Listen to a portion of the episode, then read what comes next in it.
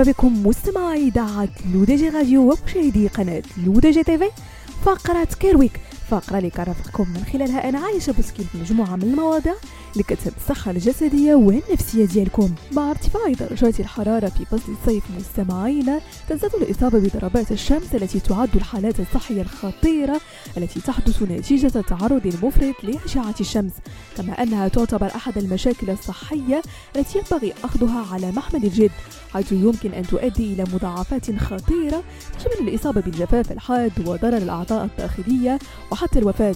ما هي أسبابها؟ أعراضها وطرق العلاج. تحدث ضربات الشمس عندما يفقد الجسم قدرته على التحكم في درجة حرارته وتبريدها بشكل طبيعي حيث ساهم التعرض لأشعة الشمس المباشرة في زيادة حرارة الجسم وتفاقم هذه الحالة. ويحدث ذلك عندما يقضي الشخص وقتا طويلا تحت أشعة الشمس دون توخي الحذر وعدم استخدام واقي الشمس. كما أن النشاط البدني الشديد في الأجواء الحارة يزيد من احتمالية الإصابة بضربات الشمس إضافة للارتفاعات العالية حيث تكون درجات الحرارة أكثر ارتفاعا في المناطق الجبلية مما يزيد من خطر الإصابة. تنوع أعراض ضربات الشمس وتكون شدتها مرتبطة بحجم التعرض للحرارة ومدته.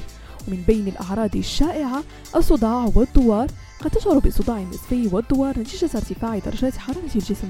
الغثيان والقيء وذلك بسبب تأثير الحرارة على الجهاز الهضمي من بين الأعراض أيضا الجفاف حيث يسبب التعرض المفرط للشمس فقدان كميات كبيرة من السوائل من الجسم مما يؤدي إلى الجفاف وارتفاع تركيز الصوديوم في الدم.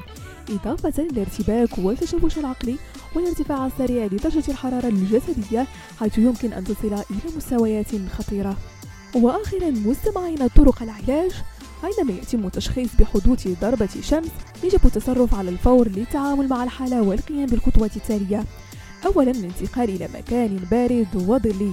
قم بنقل الشخص المصاب إلى مكان بارد ومظلل مثل غرفة مكيفة أو مكان مظلل بظلال كبيرة. ثانيا رفع القدمين. إذا كان الشخص يعاني من انخفاض ضغط الدم يمكن رفع قدميه قليلا لتحسين تدفق الدم إلى الدماغ. ثالثا التبريد بالماء. استخدم الماء البارد لتبريد الشخص المصاب. يمكنك وضع منشفة مبللة بالماء البارد على جبينه ونعصميه وكذلك استخدام الرشاش المائي لتبريد الجسم. وأخيرا تناول السوائل. ينصح بتناول سوائل باردة والمشروبات الإلكتروليتية لتجنب الجفاف واستعادة التوازن الكهربائي في الجسم.